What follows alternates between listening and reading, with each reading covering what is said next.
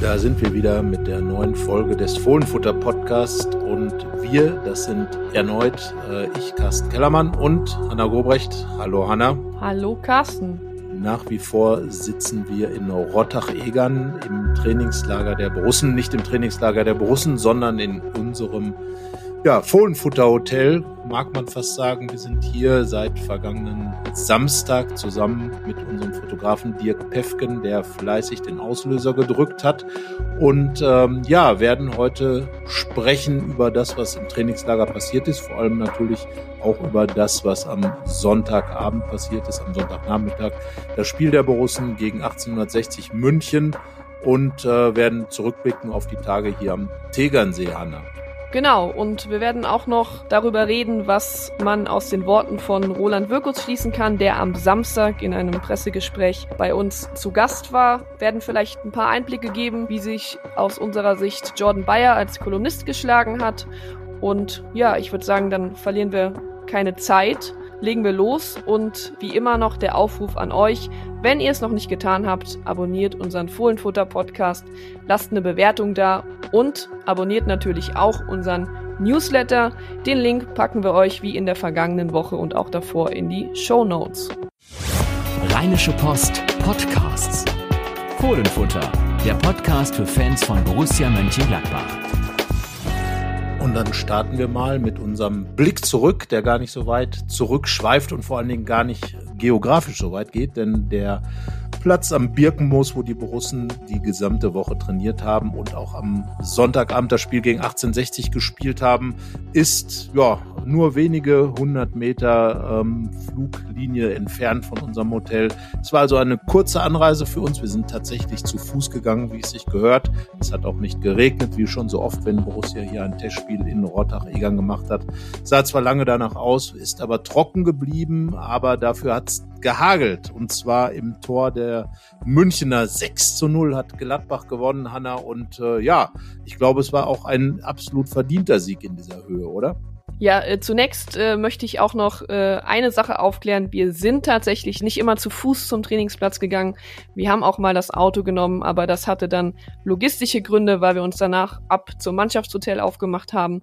Du hast gesagt, äh, Gladbach hat 6-0 gewonnen. Ähm, ja, tatsächlich war das auch verdient. 1860 hätte mal nach einer Viertelstunde in Führung gehen können. Dann haben die Gladbacher aber losgelegt und ich glaube, dass es vor allem jetzt unabhängig mal vom Ergebnis fürs Gefühl nach so einer Woche wichtig ist, dass man sich jetzt mit einem Sieg zurück nach Mönchengladbach macht und nicht eben mit einem 1-1, weil ich glaube, der letzte Eindruck, der bleibt dann eben, wenn man zurückblickt vor allem. Und ja, da können die Gladbacher doch jetzt erstmal zufrieden wieder nach Hause fahren. Absolut, ein halbes Dutzend Tore plus die vier, die es im ersten Testspiel gegen Essen gab, macht zehn. Also offensiv ist da schon einiges drin im Gladbacher Spiel unter Daniel Farke. Viel Ballbesitz. Natürlich haben wir jetzt hier keine Statistiken zu den beiden Testspielen, aber man merkt schon, und das ist auch das, was die Spieler selber sagen, dass es da einen Zurück äh, in Zeiten gegeben hat, wo Gladbach eben mehr mit dem Ball gespielt hat, wo der Ball eben auch gelaufen ist, wo man die Chancen herausgespielt hat von hinten raus. Also das ist der Ansatz. Und was wir gesehen haben, war auch ein Debüt äh, hier in Rottach-Egern vor 2500 Zuschauern. Hier war ganz schön was los. Ausverkauft war dieses Testspiel. Ähm, natürlich auch viele Fans angereist aus München, Fans des TSV 1860. München ist ja auch ein Kultverein und äh, ein früherer Bundesligist und ein früherer DFB-Pokalsieger. Also ein großer Verein, jetzt aber in der dritten Liga, aber ein immer ambitionierter Verein, also auch ein Gegner, mit dem man dann in so einem Testspiel erstmal klarkommen muss, zumal die auch die Löwen auch deutlich weiter sind in der Vorbereitung. Aber nochmal, was wir gesehen haben, war das Debüt des Japaners Ko Itakura. Er ist ins Trainingslager gekommen am vergangenen Sonntag, hat dann die gesamte Woche voll mittrainiert, äh, war gleich mittendrin im Training und ähm, Hanna, ich finde, ja, er hat richtig gut gespielt und zwar auf zwei Positionen. Äh, Daniel Farker hat gleich die ganze Bandbreite des Ko Itakura ausgenutzt. Ja, Ko Itakura war auf jeden Fall der Spieler, von dem wir heute am meisten sehen konnten. Allein schon das, was die Spielzeit angeht. Er stand in der Startelf, ist dann auf der Sechserposition gestartet und ja, tatsächlich auch der einzige gewesen, der dann auch zu Beginn der zweiten Halbzeit aus der Kabine kam. Dann ging es für ihn zurück in die Innenverteidigung. Daniel Farke hat auch nach dem Spiel gesagt, dass er wirklich auch körperlich im äh, Training bisher einen hervorragenden Eindruck hinterlassen hat, weil anders äh, ist das ja dann auch nicht zu erklären, dass man ihm dann direkt so viel Spielzeit gibt, gerade am Anfang nach einer längeren Sommerpause. Da will man dann ja auch ähm, keine Verletzungen eingehen, aber da hat er sich offensichtlich so gut präsentiert, dass dann das Trainerteam gesagt hat, okay, zum Einstand äh, wollen wir ihn gleich auf den Positionen setzen, für die er verpflichtet wurde. Es war zu erkennen, dass äh, Ko Itakura so ein bisschen der Ruhepol im Mittelfeld war. Er war jetzt nicht an den Toren direkt beteiligt, aber das muss er ja auch gar nicht sein. Seine Hauptaufgaben liegen ja erstmal darin, dass er eben für eine gute Verteidigung sorgt. Das hat so jetzt erstmal gepasst. Aber ähm, ja, ich glaube, dass wir jetzt auch dann in den nächsten Tagen wenn dann noch Testspiele gegen Viktoria Köln und Lüttich und das Blitzturnier in Duisburg anstehen, dann werden wir weitere Eindrücke von ihm sammeln können und dann, ja, wird es auch einen ersten richtigen Eindruck geben. Wir stehen draußen, sehen da über 20 Spieler, äh, versuchen da auf, auf alles zu achten. Wer uns natürlich auch aufgefallen ist, vor allem in der ersten Halbzeit, denn nur da kam er zum Einsatz, Carsten, ähm, war Ivandro Borges Sanchez, der sogar ein Tor erzielen konnte. Sein erstes bei den Profis. Ja, ein Eigengewächs, ähm, luxemburgischer Nationalspieler.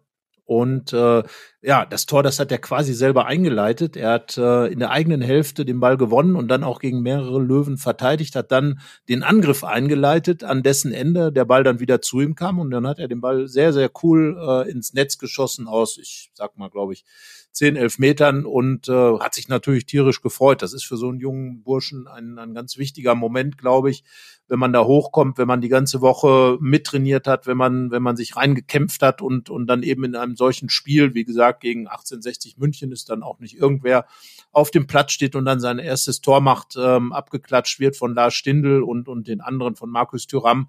Also das hat er klasse gemacht. Ähm, ich habe dort ein bisschen zwischen den Zuschauern gestanden, die haben dann gesagt, hey, das war aber richtig gut, wie er da gerade den Ball äh, im Mittelfeld erobert und, und auch verteidigt hat. Ähm, das spricht dafür, dass er wirklich äh, nicht nur jemand ist, der für die, für die Galerie spielt, sondern der auch bereit ist, sich da reinzuhängen. Und genau das ist es ja auch, was Trainer Daniel Farke sehen will. Ähm, Farke hat natürlich dann auch noch über Borges Sanchez gesprochen hat, gesagt, dass ihm das sehr gut gefallen hat, aber dass er natürlich äh, noch ein Spieler ist, der extrem viel draufpacken muss. Für den Moment ist er an diesem Tag auf jeden Fall einer der Gewinner, hat mir auch gut gefallen. Und äh, ja, dann war da noch ein anderer, der auch äh, richtig was hingelegt hat, beziehungsweise zwei, und zwar zwei sozusagen ältere Herren, das ist man im Fußball ja schon ab 28. Lars Stindl, der Kapitän, in der ersten Halbzeit ein wunderbarer Pass auf Jonas Hofmann zum 1 zu 0. Und dann hat er selbst noch sein Tor erzielt in Mittelstürmer in Abstaubermanier. Tja, und in der zweiten Halbzeit dann Patrick Herrmann und Anna, ich finde, ganz ohne Frage, er hat das schönste Tor des Spiels gemacht. Ja, definitiv. Und äh, den kann man mal so machen, wenn man sich das Tor des Tages sichern will. Ähm, das war in der 47. Minute, als dann, ja, ich hätte jetzt auch einfach mal so 25 Meter, halblinke Position. Da hat sich Hermann dann den Ball zurechtgelegt und ihn dann einfach schön mit dem Innenriss über die Mauer in den Winkel geschossen. Ja, und da hat man dann auch direkt gemerkt, dass das äh, Patrick Herrmann das Selbstvertrauen gegeben hat. Ich glaube, das ist ja auch ein Spieler, den wir beide jetzt auch schon ein bisschen länger dann als Journalisten begleiten. Und er kam ja auch nach dem Spiel zu uns, hat dann noch ein kurzes Interview gegeben und ich glaube, da können wir schon beurteilen, wie wir ihn da empfinden. Und er hat halt total erleichtert und auch happy gewirkt, meinte dann auch, dass ihm natürlich auch das letzte halbe Jahr zu schaffen gemacht hat, als er da sehr, sehr wenig Einsatzzeiten bekommen hat. Und für ihn persönlich natürlich auch eine schöne Geschichte, dass er sich so aus dem Trainingslager verabschieden kann.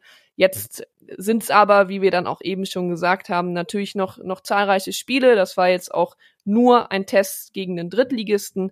Aber ich glaube, da sitzt dann jemand im Flieger Richtung Gladbach, äh, ja, mit einer sehr, sehr großen Zufriedenheit. Und das ist eben dann Patrick Herrmann, gerade nach, nach dem Tor. Und er hat dann ja auch noch ein zweites geschossen. Ja, auch das Mittelstürmermanier, Hereingabe von außen, kurze Distanz ins Netz geschoben.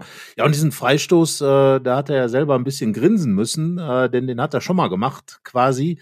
Und zwar auch im Trainingslager am Tegernsee gegen Leeds war das damals. Ähm, als er auch den Ball aus einer ordentlichen Distanz äh, da äh, unter die Latte genagelt hat. Also Patrick Herrmann als Kunstschütze ist nichts Neues. Ähm, es wäre ihm natürlich mal anzuraten, sowas auch in der Bundesliga zu tun. Er wird sagen, nichts lieber als das. Ähm, wird es mit Sicherheit auch versuchen, aber dann wird er auch sagen, ich kann es natürlich nur versuchen, wenn ich auf dem Platz stehe. Mit den beiden Toren hat er sich natürlich bei Daniel Farke ähm, definitiv empfohlen und hat gezeigt, ich bin hier, ich bin äh, bereit und äh, ich werde hier auf jeden Fall drum kämpfen, äh, möglichst viele Spiele zu machen. Und das ist das Ziel. Das hat er uns ja, wir haben noch ein bisschen mit ihm geplaudert, ähm, hat er dann ja auch gesagt, natürlich, ich will jetzt einfach mehr spielen als in der vergangenen Saison. Ich, ich habe einen Haken dran gemacht und er hat seinen Vertrag verlängert und äh, er will hier als ewiger Borusse in die in die Gladbacher Geschichte eingehen, ähm, will sich für weitere Zeit in Gladbach empfehlen. Ich denke einfach auch für Dinge, die dann vielleicht nach der Karriere kommen, äh, empfehlen. Also Patrick Herrmann, echter Borusse und einer, der das auch richtig genossen hat, dass die Fans wieder da sind. Er hat das ja schon oft gesagt. Mensch, wenn ich da im Stadion bin und diese Corona-Zeit mit der ganzen Ruhe, mit den leeren Rängen, das ist nicht meins. Ich brauche wirklich ein bisschen Push von außen. Und er nimmt das auch im Training mit. Er ist ja auch immer der, der dann wirklich äh, lange Autogramme schreibt der sich da Zeit nimmt für die Fans, der auch wirklich bei den Fans richtig gut angesehen ist. Und ich glaube, er hat das einfach genossen, trotz der intensiven Arbeit in dieser ganzen Woche, dass äh, dieses ganze Ambiente wieder da ist, dass er die Borussia, die er, er hat das auch gesagt, das ist Borussia Mönchengladbach, so wie ich das brauche, so wie ich das mag. Ja, Patrick Herrmann auf jeden Fall einer, der dieses Trainingslager richtig genossen hat, aber auch genutzt hat, um ein Zeichen zu setzen bei Daniel Farke. Ganz genau. Und äh, du hast ja gerade schon so ein bisschen dann die Fans angesprochen. Lass uns doch von da mal über die Stimmung sprechen. Wir hatten ja in der letzten Folge, glaube ich, auch über das Interview mit dem Bürgermeister von Rottach-Egern gesprochen, mit Christian Köck. Und er als Bürgermeister hat dann heute auch den Stadionsprecher geben dürfen. Und da hat er sich auch nochmal ausdrücklich, ich weiß jetzt gar nicht mehr, ob es in der Halbzeit oder nach dem Spiel, aber bei allen Fans von Borussia Mönchengladbach äh, offiziell bedankt, die, so waren seine Worte, einen super Eindruck hinterlassen hätten, die für gute Stimmung gesorgt haben und die gerne auch in den nächsten drei Jahren wiederkommen dürfen, denn das wird jetzt am Rande des Trainingslagers auch bekannt gegeben. Gladbach hat den Vertrag mit dem Seehotel Überfahrt und der Stadt sozusagen verlängert und wird hier mindestens bis 2025 ins Sommertrainingslager reisen.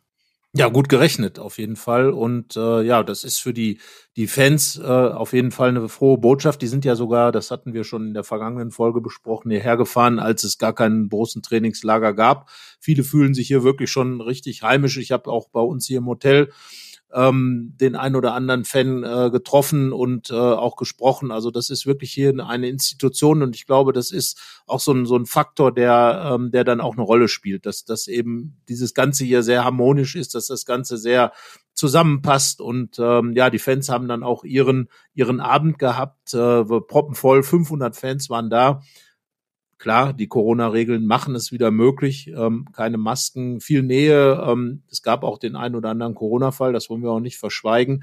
Aber ich glaube, in diesem Fall haben äh, alle gesagt, ähm, ja, wir nehmen es vielleicht ein bisschen in Kauf, ähm, weil wir ganz einfach ähm, dieses, dieses, dieses, diesen Moment wieder genießen wollen, an der Mannschaft dran zu sein, Borussia Mönchengladbach zu erleben und vielleicht auch ein bisschen mehr als zuvor auf die Füße gucken zu können, was da passiert. Und das haben sie jetzt eben in vollen Zügen genossen. Ja, und ich glaube, ähm, das hat der Christian Köck ja auch deutlich gemacht. Ja, Borussia Mönchengladbach hat einfach hier eine, äh, eine Note in Rottach-Egern hinterlassen. Ähm, man geht dann auch abends in die in die Restaurants, in die Gaststätten, in die Gastwirtschaften und äh, dort ist dann alles bunt gemischt mit Gladbach-Trikots, ähm, mit Leuten, die dann eben hörbar nicht Bayern sind, aber eben auch Bayern sind. Es gibt ja auch hier in der Gegend viele Gladbach-Fans. Also insgesamt, ja, viel äh, gute Stimmung und ich glaube auch Daniel Farker hat das wirklich äh, richtig aufgesogen, wenn man ihn so gesehen hat. Er kennt das aus Norwich nicht, aus England nicht. Dort gibt es ganz wenig Kontakt ähm, zu den zu den Fans und auch zu den Journalisten und ich glaube, er ist jemand, dem das richtig gut gefällt. Oder täuscht mich da mal ein Eindruck, Hannah? Ja, er ist ja auch jemand, der einfach äh, mit der Bundesliga aufgewachsen ist. Jetzt nicht als Spieler, aber als Zuschauer und früher dann natürlich auch als Fußballfan. Dann ist er nach England gegangen und wenn man da auf einmal dann mitbekommt, wie es halt sein kann, ich nenne es jetzt einfach mal so, wenn man als Mannschaft die ganze Zeit eingesperrt ist, auch völlig unabhängig von Corona, ähm, das hat er immer wieder betont, äh, dass ihm das halt nicht so gefallen hat.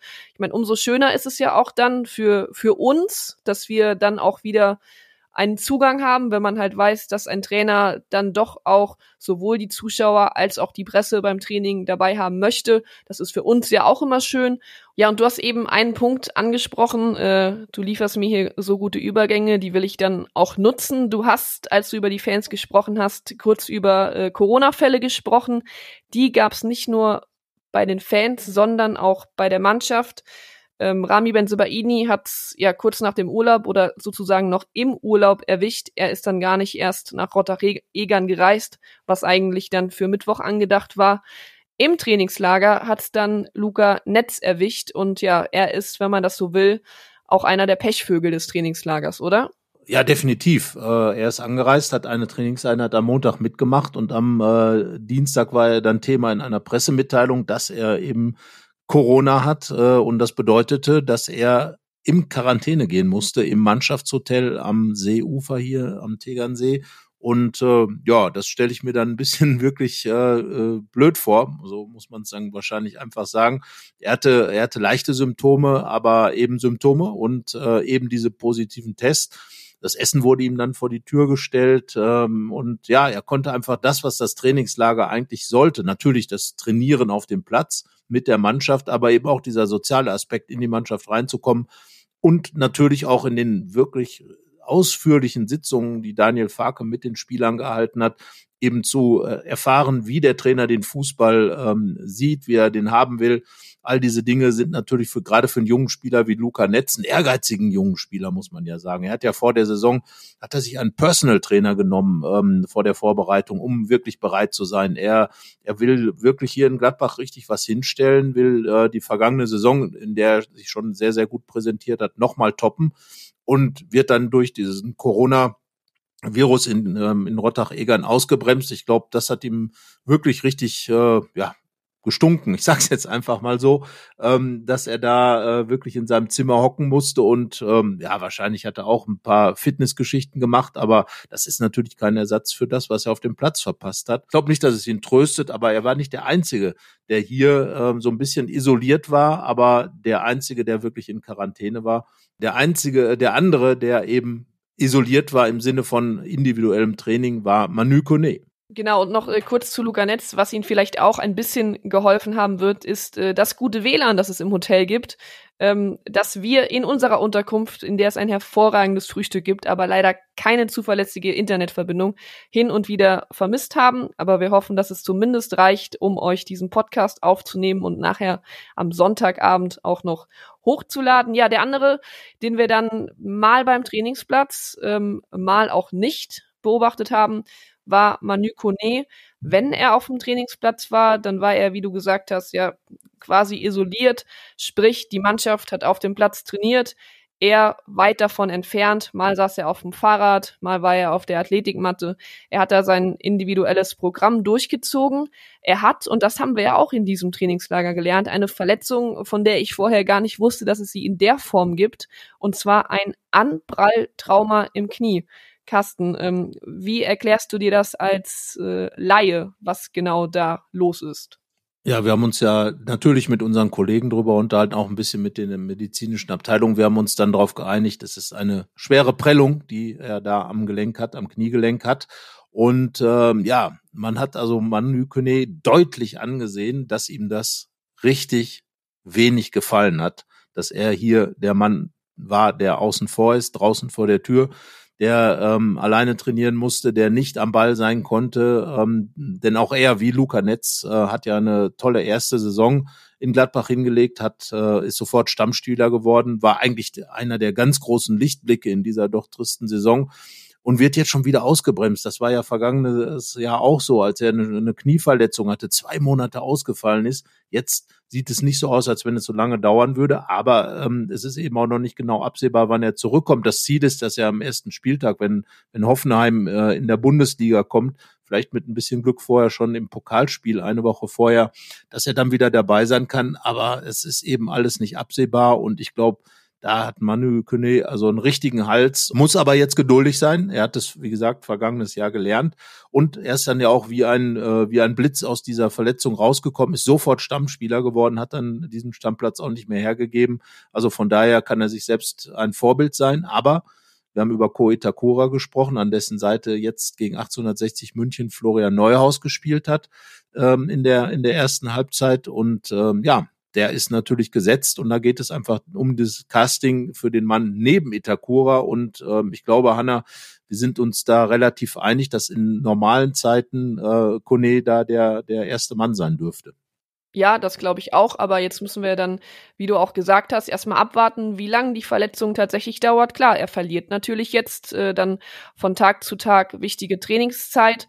Wir haben ja auch dann, glaube ich, so wie es noch in keinem anderen Trainingslager ähm, war, auch mitbekommen, dass Daniel Farke etliche Besprechungen abgehalten hat, das hast du ja eben auch schon angedeutet, was bei uns dazu geführt hat, dass wir hin und wieder mal auf den einen oder anderen Spieler warten mussten, dass wir mussten.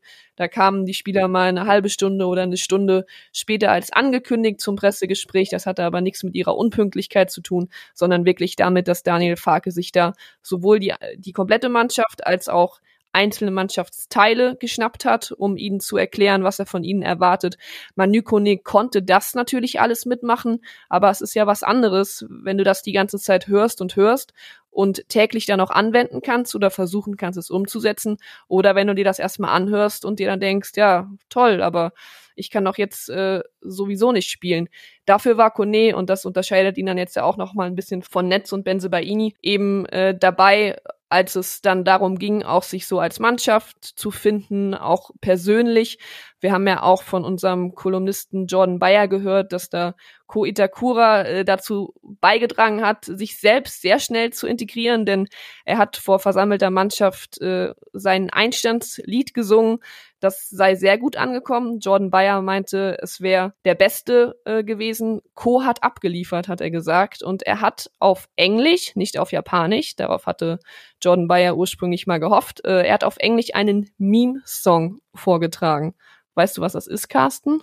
Auf jeden Fall ein Song, der, glaube ich, äh, berühmt geworden ist im Internet oder bei, bei einem äh, bestimmten Internetangebot, wahrscheinlich in einem der Videoangebote. Und äh, ja, der Cora wird wahrscheinlich ein guter Kunde dort sein und sich die Dinge angeguckt haben. Aber ich glaube, dass er jemand ist, der auch Spaß daran hatte. Also er wirkt, er wirkt ähm, sehr offen, sehr, sehr fröhlich und äh, hat auch nach seinem Spiel, äh, seinem Debütspiel die gesamte Bank abgeklatscht, wirkte da wirklich sehr, ähm, ja, einfach erfreut, dass er, dass er jetzt so mitspielen äh, konnte. Und ich glaube, dass ihm diese Gesangsdarbietung, und das ist ja das, was Jordan Bayer auch erzählt hat, einfach richtig Spaß gemacht hat weil er einfach merkt, dass er in einer Mannschaft angekommen ist und das hat Daniel Farke auch gesagt. Er hat äh, von vom Umkleideraum gesprochen, sonst spricht man ja immer von der Kabine, aber ich finde es ganz gut, wenn auch mal andere Begriffe in diese Art reinkommen. Also Daniel Farke kommt ja auch aus dem Amateurfußball und da gibt's halt auch noch Umkleideräume. Also der Umkleideraum ähm, dort es soll eine richtig gute Stimmung sein, hat Daniel Farke gesagt und hat dann eben auch gesagt, da macht man es einem Oko Itakura auch leicht, in die Mannschaft reinzukommen. Wir haben das schon oft gehört, Hanna, dass äh, die Gladbacher Mannschaft da wirklich sehr offen ist für, für neue Kollegen und ähm, ja, Ko Itakura ist, glaube ich, wunderbar angekommen in Mönchengladbach, hat Spaß an dieser ganzen Geschichte und äh, ja, Spaß hat natürlich dann auch der Trainer Daniel Farke, der sagt, für mich ist das super, dass ich so einen Spieler dabei habe. Und äh, ja, reden wir dann aber mal ein bisschen über Jordan Bayer. Er gehört ja leider auch zu den Pechvögeln in diesem Trainingslager, denn eine Muskelverletzung hat ihn die letzten beiden Tage des Trainingslagers gekostet. Aber er hat zum ersten Mal diese Kolumne für uns geschrieben. Ich finde, er hat es richtig gut gemacht. Äh, es ging nicht nur um Fußball, es ging auch um Jordan Bayer und äh, Dinge, die Jordan Bayer eben beschäftigen, die ihm wichtig sind. Und Hanna, ich fand, ähm, er hat sich da richtig gut geschlagen. Ja, ich glaube, von unserer Seite können wir ihm auch erstmal eine sehr gute Zusammenarbeit bescheinigen. Es war mit ihm echt unkompliziert.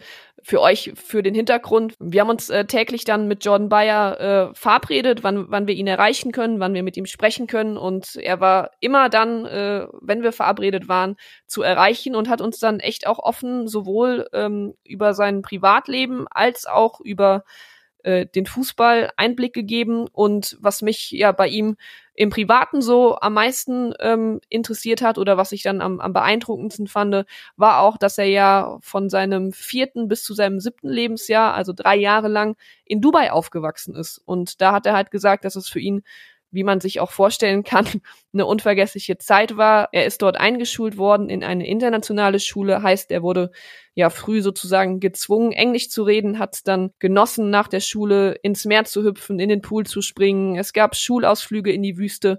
Ja, und ähm, während dann andere Fußballer, das ist ja auch so ein Klischee, gerne jede, jeden Winter nach Dubai fliegen, macht Jordan Bayer das auch, aber eben, weil er ja sich dort ein Stück weit zu Hause fühlt. Er hat auch gesagt, er oder ja, er und seine Familie fahren dann jedes Mal noch zu dem Haus, in dem sie damals gelebt haben. Und ich glaube, dass das auch ein Fakt ist, den noch nicht viele Borussia-Fans von ihm kannten.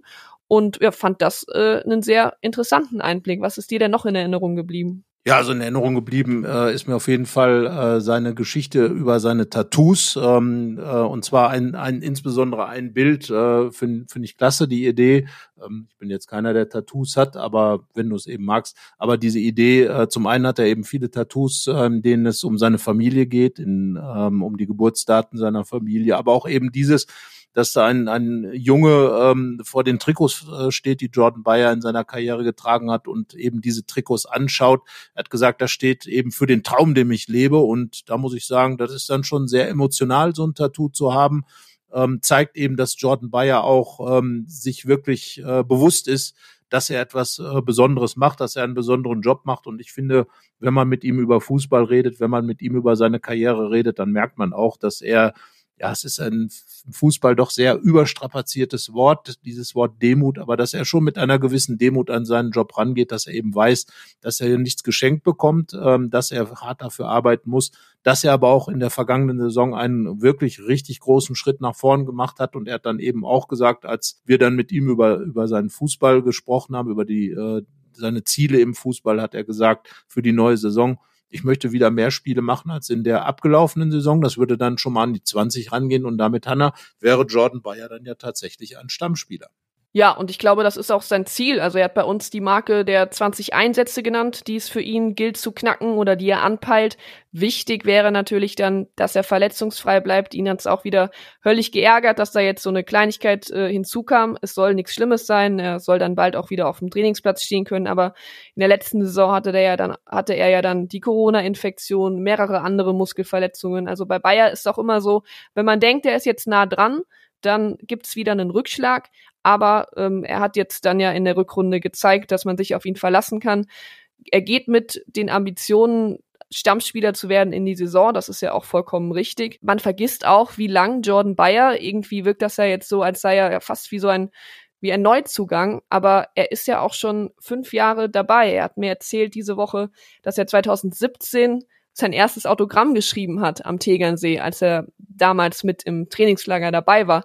Und jetzt ist er ja zumindest im Vergleich mit den anderen Spielern sozusagen schon ein alter Hase. Und äh, zu den jungen Spielern haben wir ja auch die Woche einige Eindrücke sammeln können. Ein paar von ihnen äh, waren auch bei uns dann wieder im Pressegespräch. Der jüngste, Carsten, ist Simon Walde. Was ist dir denn da von ihm in Erinnerung geblieben? Ich glaube, es war ein sehr äh, guter Auftritt dafür, dass er vorher noch nie einen größeren Kontakt zu den Medien hatte.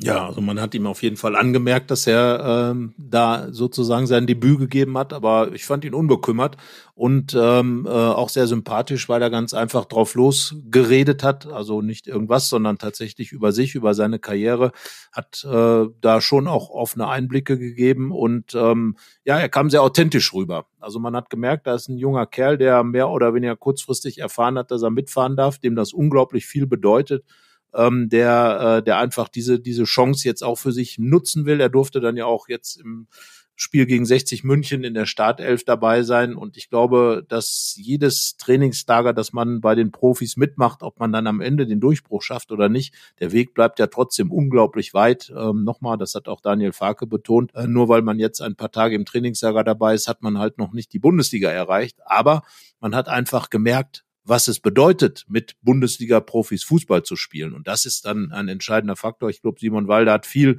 mit den älteren ähm, Kollegen dann gesprochen, mit Chris Kramer, mit äh, Lars Stindl, hat mit ihnen am Tisch gesessen.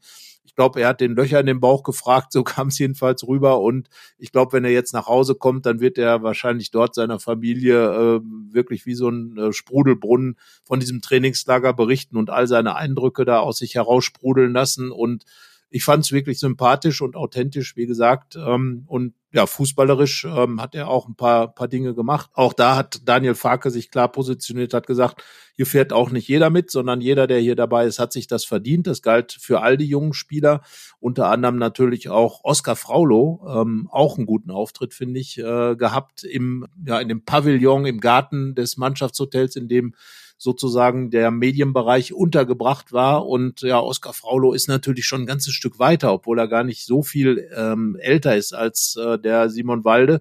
Aber er ist ähm, halt jemand, der schon richtig fürs Profiteam verpflichtet wurde und der sich auch ähm, schon richtig gut verkauft hat. Da er wirkte sehr cool, ähm, aber nicht äh, unangenehm cool, sondern einfach sehr sympathisch cool. Er ist ja Däne und hat eigentlich bestätigt, was man immer über die Dänen sagt, dass es eben sehr nette und sehr offene, aber auch selbstbewusste Leute sind. Und ich finde, genau so wie er sich da präsentiert hat, spielt er auch Fußball. Ja, und wir schildern ja hier zum einen immer so ein bisschen unsere subjektiven Eindrücke, aber wenn man die Woche am Tegernsee dann auch mit den verschiedenen Gladbach-Fans gesprochen hat, wir werden ja dann immer nach unseren Eindrücken gefragt, wir geben die dann natürlich auch gerne wieder, aber fragen auch ja, hey, wer ist euch denn aufgefallen oder, oder was fällt euch auf? Natürlich ähm, kann ich mir vorstellen, dass da die Augen, wenn man dann am Rand des Trainingsplatzes steht, auch eher auf den neuen Spielern liegen, aber da ist dann auch tatsächlich häufiger der Name Oskar Fraulo gefallen. Es ist zu erkennen, dass er da so ein Gespür für Räume hat, dass er einen guten ersten Kontakt hat und dann eigentlich auch schon, und das ist ja meistens der große Unterschied dann eben zwischen Jugendfußball und Männerfußball, dass er dann schon vorher weiß, wohin er dann den Ball spielt. Aber wie bei allem, und das sagen wir dann auch nochmal hier zur Einordnung, sind das bisher auch alles nur Eindrücke aus den, aus den ersten beiden Wochen. Ich weiß nicht, wie es dir geht, Carsten. So die häufigste Frage ist dann auch immer, welchen Gesamteindruck man hat, welchen ähm, Gesamteindruck man von Daniel Farke hat. Und ich glaube, es wäre ja auch eigentlich schlecht, wenn wir jetzt nach zwei Wochen da schon ganz, ganz viele negative Dinge hätten. Im Gegenteil, die sind uns bisher noch nicht begegnet, aber man muss halt auch fairerweise sagen, auch bei Adi Hütter, wenn wir jetzt die Uhr kurz mal ein Jahr zurückdrehen, da war es im Trainingslager auch gut. Da haben auch die Spieler gesagt, dass sie sich auf die Zusammenarbeit freuen, dass es eine gute Zeit wird, dass der Fußball passt. Und das, jetzt sind es eben genau die gleichen Worte und die garantieren ja aber im Endeffekt erstmal für gar nichts. So ist es. Ich meine, äh, man erlebt ja so die eine oder andere Saisonvorbereitung mit und äh, man hat doch wirklich ganz selten, wenn nicht wirklich unfassbar viel schiefgegangen ist und das ist selten in den Trainingslager der Profis, weil die eben auch sehr gut vorbereitet werden, ähm, dass da alles in die Hose geht und äh, wenn natürlich ein paar Verletzungen dazukommen, das war im vergangenen Jahr ja natürlich nochmal anders.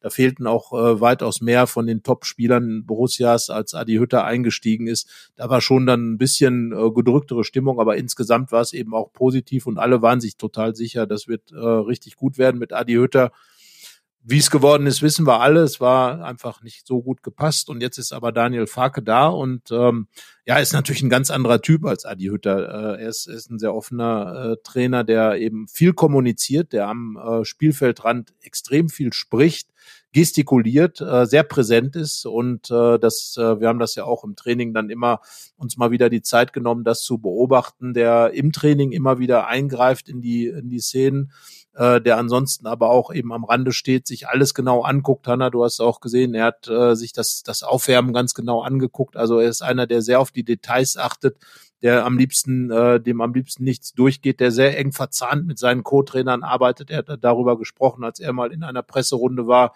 dass er eben da auch ähm, sehr viel Vertrauen zu den Co-Trainern, zu seinem Staff hat und haben muss, weil er einfach ähm, da nicht der äh, Alleinunterhalter ist als Cheftrainer, sondern weil er eben die Unterstützung seiner Kollegen braucht. Er hat ähm, ja dann auch seine Co-Trainer mitgebracht aus Norwich. Man kennt sich schon aus Lippstädter Zeiten. Ähm, die haben unter ihm teilweise schon Fußball gespielt und von daher ein enges Verhältnis, aber eben auch einer, der sehr präsent ist auf dem Trainingsplatz, äh, der auch mit der Taktiktafel unterwegs war, der einfach ähm, versucht, hier einen Fußball einzu, äh, einzuführen, der, für den er dann steht, für den Borussia Mönchengladbach steht. Und äh, ja, da wird wirklich auf dem Platz hart dran gearbeitet. Kondition, Hanna, und das gefällt, glaube ich, den Spielern, wurde auch gebolzt, aber da war immer der Ball dabei. Ja, es wird sehr viel mit Ball gemacht, viel auch spielerisch. Wir sehen immer wieder verschiedene Spielformen, ob jetzt im 10 gegen 10 beziehungsweise 11 gegen 11 oder dann auch mal 6 gegen 6. Und was ich trotzdem jetzt aus den ersten zwei Wochen so ein bisschen ja hervorheben würde, ist die Tatsache, dass man im Training dann doch ganz oft sieht, dass zwar jetzt Daniel Farke nicht sagt, so, jetzt machen wir irgendwie 35 Minuten Dauerlauf oder wir stellen uns an die Seitenlinie und machen jetzt ein Training lang nur Sprint- und Laufübungen, sondern dass er das so ein bisschen ja während der während der Spiele macht. Also wir haben auch ein Kleinfeldturnier gesehen, schon in Gladbach und ähnlich war es jetzt auch wieder hier am Tegernsee. Da wurden dann drei Teams gebildet und das Team, das nicht im Einsatz war, musste dann um dieses Feld locker laufen. Jetzt gab es diese Woche am Tegernsee auch einmal die Situation, dass der Durchgang eines Trainingsspiels vorbei war und dann mussten sich alle kurz aufreihen, fünf, sechs, sieben Mal hin und her sprinten und dann wurde weitergespielt. Und ich glaube, jeder, der schon mal eine Mannschaftssportart gemacht hat, weiß, wie ekelhaft das sein kann, wenn einem der Puls dann quasi, ja, wenn er im ganzen Körper zu spüren ist. Ähm, Patrick Herrmann hat gesagt, äh, dass es definitiv das anstrengendste Trainingslager ist, was er gemacht hat. Jordan Bayer hat uns Ähnliches geschildert. Ähm, ja, aber auch das ist ja am Ende keine Garantie. Wir schildern hier nur unsere Beobachtungen und da kann man sagen, dass ja Daniel Farke ein Trainer ist, der offenbar immer darauf achtet, dass alle im Training, egal ob sie gerade aktiv im Einsatz sind oder nicht, aber eine hohe und vor allem eine gleiche Belastung haben, dass es also niemanden gibt, der sich mal gerade ausruhen darf. Das ist auch gut so, denn äh, Ausruhen ist äh, ja meistens Stillstand und die Gladbacher wollen ja vorankommen. Das hat auch der Manager Roland Wirkus ganz klar betont, ähm, als er vor dem Trainingslager über die Ziele gesprochen hat, äh, hier für den Tegernsee. Und äh, dabei ist es eigentlich geblieben. Ähm, er war dann ja auch ähm, zum Abschluss des Trainingslagers am Samstag nochmal im Presseraum, im Pavillon des ähm, Hotels und hat äh, dort ausführlich gesprochen, hat nochmal gesagt, dass es ihm gut gefällt, was er gesehen hat, dass die Arbeit, die er gesehen hat, ihm gefallen hat und dass er Borussia Mönchengladbach auch gut aufgestellt sieht in der aktuellen Situation, in der die Mannschaft ist. Und äh, natürlich weiß auch Roland Wirkus, dass personell hier noch lange nicht das letzte Wort gesprochen ist, dass die Transferperiode bis zum 1. September noch läuft und äh, sehr speziell sein wird, möglicherweise noch. Und daran hat sich natürlich nichts geändert. Äh, geändert hat sich auch nichts daran, dass es Gerüchte um einige Borussenspieler gibt. Jan Sommer und Nizza, da ist Monaco und Embolo. Ähm, Jonas Hofmann ist immer irgendwie gefühlt auf dem Sprung und dann doch nicht. Also Roland Wirkus hat jedenfalls nach der Rückkehr der Nationalspieler, ähm, Stefan Neiner ist auch wieder mit zurückgekommen. Hannes Wolf ist ja auch jemand, der möglicherweise nochmal auf den Transfermarkt kommt. Ähm, einige sind äh, da, um die dann geredet wird. Und ähm, ja, Roland Wirkus hat Sondierungsgespräche gemacht, hat sich erkundigt, wie die Lage ist, hat gesagt, äh, die Spieler wissen jetzt, was der Verein will. Der Verein weiß jetzt, was die Spieler wollen. Ich glaube, Daniel Farke ist froh um jeden, der ein bisschen länger da ist, dass er genau gucken kann, die Testspiele mitmachen kann, um dann irgendwann zu sagen, so ist der Kader, so ist die Größe des Kaders. Und äh, ja, all diese Dinge werden jetzt nach dem Trainingslager natürlich nochmal neu in Fahrt kommen. Und äh, Hanna, ich glaube, ähm, ja, Roland Wirkus hat relativ deutlich gemacht, dass ähm, wenn etwas passiert, wird gehandelt, aber ansonsten bleibt Borussia Mönchengladbach, wie es gerade jetzt ist. Ja, er hat äh, vor allem auch signalisiert, dass es eben in dem Sinne keine Neuigkeiten gibt. Du hast die Gespräche angesprochen, die laufen. Er tut sich auch sehr schwer, da einen Zeitpunkt zu nennen, wann da Entscheidungen gefällt werden, sei es äh, was die Transfers betrifft oder auch eben Vertragsverlängerungen. Ich glaube ihm das auch, weil ich denke mir, wenn ich jetzt ein Spieler wäre, dessen Vertrag nächstes Jahr ausläuft, ich würde da jetzt gerade, glaube ich, mich auch noch nicht endgültig festlegen, sondern mir das Ganze in Ruhe weiter angucken, gerade unter einem neuen Trainer. Und es kann eben, die Transferperiode geht bis zum 1. September. Da kann es eben noch dauern, bis man weiß, was passiert mit Jonas Hofmann, mit Jan Sommer, mit äh, Brel Embolo und wie sie alle heißen. Ähm, wenn wir über Jonas Hofmann sprechen, dann wollen wir doch jetzt zum Ende des Podcasts auch nicht den prominentesten Besuch im Trainingslager am Tegernsee unterschlagen. Bundestrainer Hansi Flick, ihr werdet es gelesen haben, war zu Gast und wir hatten da ja wirklich die Gelegenheit, Carsten, ihn mal hautnah zu erleben. Und ja, teilen wir doch einfach unsere Eindrücke. Wie hat er auf dich gewirkt, der Hansi. Ja, der Hansi. Der Hansi ist erstmal äh, sehr geduldig gewesen, denn äh, während wir mit ihm gesprochen haben, äh, gab es ja dann immer wieder Fans, die Autogramme haben wollten. Vorher schon äh, Autogramme, Selfies wurden natürlich gemacht äh, mit dem Bundestrainer, nachher natürlich auch. Also so richtig äh, kam er gar nicht erstmal dazu, sich das Training anzuschauen. Er ist gekommen, hat er gesagt, um vor allem Daniel Farke kennenzulernen. Er findet das höllisch interessant, äh, die Laufbahn des Trainers der Gladbacher mit eben diesen vier, viereinhalb Jahren in England bei Norwich äh, City. Es gehört ja auch zur Trainerausbildung, das hat Hansi Flick auch gesagt, auch immer wieder diese Auslandserfahrung bei den jungen Trainern und ja, der Daniel Farke hat es halt andersrum gemacht. Er war Trainer der zweiten Mannschaft, ist dann hauptsächlich bisher in seiner Profitrainerkarriere eben im Ausland gewesen, in der Premier League zeitweise nach den beiden Aufstiegen mit Norwich.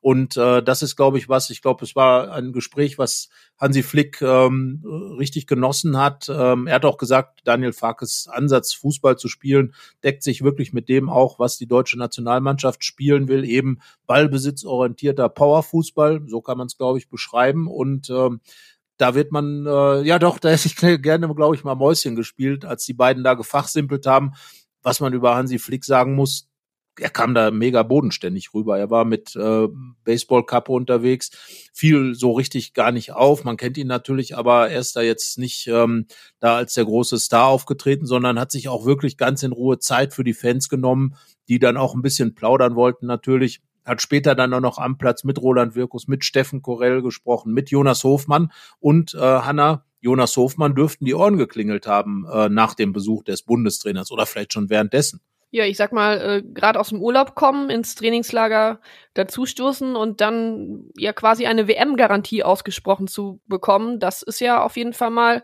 was, äh, was einen sehr erfreuen kann, wenn man Jonas Hofmann ist. Der Bundestrainer hat gesagt, wenn man sich die Spiele in der Nations League anschaut, Hofmanns Leistungen, da hat er ja im Juni zuletzt zwei Tore geschossen, dann ist er gesetzt.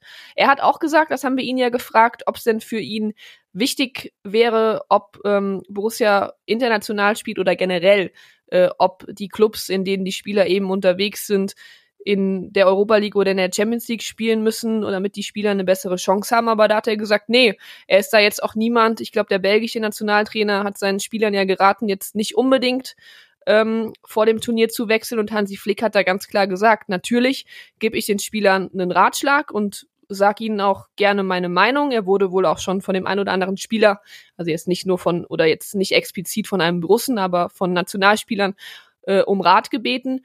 Und äh, letztlich ist es aber die Entscheidung eines, eines jeden Einzelnen. Und da kommen wir dann jetzt nochmal zum Thema Transfers zurück. Das entscheiden dann im Endeffekt die Spieler. Da sitzt Borussia auch erstmal nicht am längeren Hebel. Und ja, es bleibt abzuwarten, was passiert. Wir werden es beobachten und dann schauen wir mal. Das denke ich auch. Also es ist auf jeden Fall noch viel möglich.